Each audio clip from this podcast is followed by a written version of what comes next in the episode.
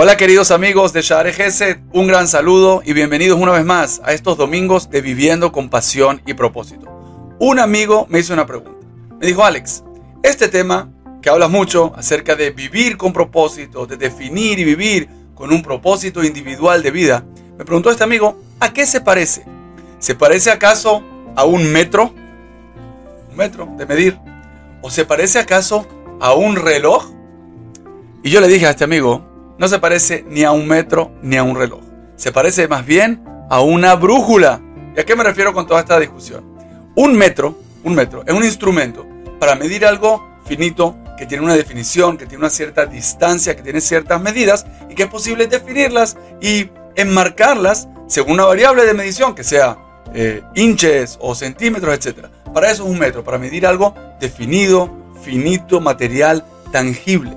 Nuestro propósito, nuestro propósito de vida individual de cada uno, no es algo finito, no es algo tangible, no es algo que se pueda medir con centímetros o milímetros o inches, es algo espiritual, es algo que no cabe y no puede definirse o limitarse a unas medidas del espacio como los centímetros o los metros. Por lo tanto, vivir con propósito no se parece en nada a vivir con un metro de medición. Por otro lado, un reloj pasa algo parecido. El reloj es un instrumento para contar y para medir unidades de tiempo, horas, minutos, segundos. Tu propósito de vida está por encima del tiempo.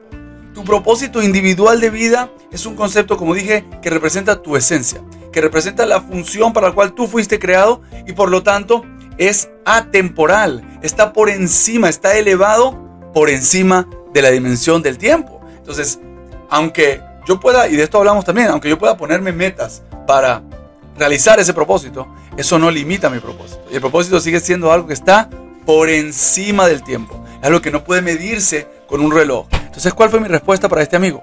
Vivir con propósito se parece, ¿sabes a qué? A una brújula. ¿Sabes por qué? Porque la brújula siempre te va a enseñar dónde está tu norte, dónde está tu dirección, hacia dónde tienes que dirigirte. No importa si estás en el polo norte, en el polo sur, en el este o en el oeste, no importa si estás en América, en Asia, en Europa, no importa en qué lugar tú te encuentres. Al final de cuentas, este brújula, cuando tú la observas, cuando tú la ves, te dirige y te dice hacia dónde ir, te muestra hacia dónde tú tienes que dirigirte independientemente de dónde estás parado hoy en la vida. Y la verdad es que uno en la vida tiene diferentes etapas. Hay la niñez, la adolescencia, la juventud, la adultez, la vejez, y cada uno en la vida tiene sus diferentes funciones y las diferentes etapas y obligaciones que tiene la vida, pero vivir con propósito aplica a cada una de esas etapas y siempre va a ser tu verdadero norte. Entonces, tu propósito de vida, a fin de cuentas, se convierte en tu brújula, se convierte en tu instrumento de dirección, en tu instrumento de orientación, en el instrumento que te va a mostrar siempre hacia dónde debes ir y cómo debes orientar tus pasos, tu camino, tus decisiones, tus motivos